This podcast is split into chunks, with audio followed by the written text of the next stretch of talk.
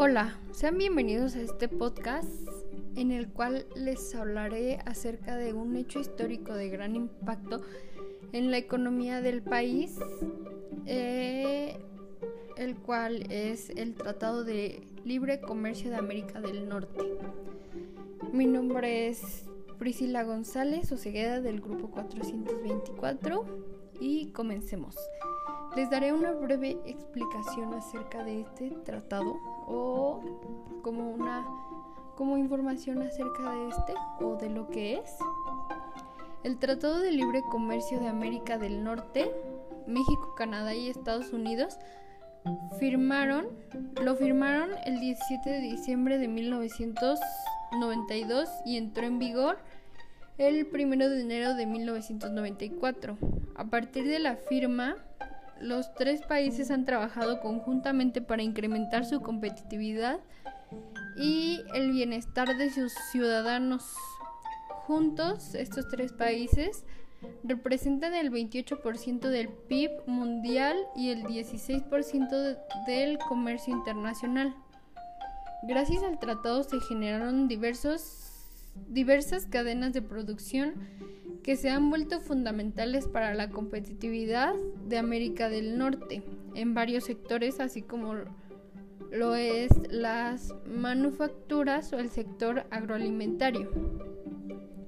El 30 de septiembre de 2018, tras poco más de un año de negociaciones, los gobiernos de México, Estados Unidos y Canadá alcanzaron un acuerdo para modernizar el Tratado de Libre Comercio de América del Norte. La nueva versión, el Acuerdo México-Estados Unidos-Canadá, es resultado de la voluntad política, la visión y la flexibilidad para lograr los balances necesarios y mantener su carácter trilateral.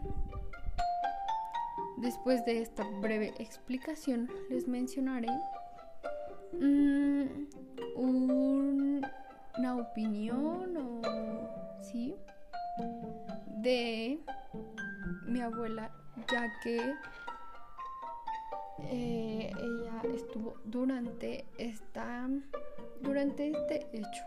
Su comentario fue eh, lo leeré así tal cual me lo dijo el Tratado de Libre Comercio vino a despertarnos. Estábamos dormidos con un mercado cautivo. Vinieron compañías con muy buena tecnología. Nosotros para poder sobrevivir teníamos que adecuarnos a ello para ser competitivos. Yo creo que es positivo, solo era cuestión de ir acoplándonos a este. La cuestión negativa es que nos agarró en pañales. Llegaron compañías muy preparadas tecnológicamente hablando con mejores costos y esa situación les afectó a muchos porque no estaban preparados para ello. Después de este comentario, en conclusión, yo creo que los tratados de libre comercio traen consigo beneficios que están relacionados no solo con aspectos de tipo comercial, sino que son positivos para la economía en su conjunto.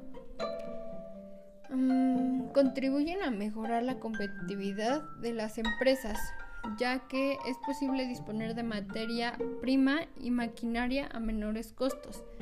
Facilitan el incremento de flujo de inversión extranjera al otorgar incertidumbre certidumbre, perdón, y estabilidad en el tiempo a los inversionistas. Ayudan a competir, a competir en igualdad de condiciones con otros países que han logrado ventajas de acceso mediante acuerdos comerciales similares, así como a obtener ventajas por sobre los países que no han negociado acuerdos comerciales preferenciales. Sin embargo, ah, los efectos negativos sobre ciertos productos también pueden atenuarse y de mejor manera si se toman las medidas adecuadas para impulsar su competitividad o en todo caso activar su reconversión hacia actividades con un mayor potencial de crecimiento. Y así es como terminó este podcast. Espero les haya gustado. Nos vemos.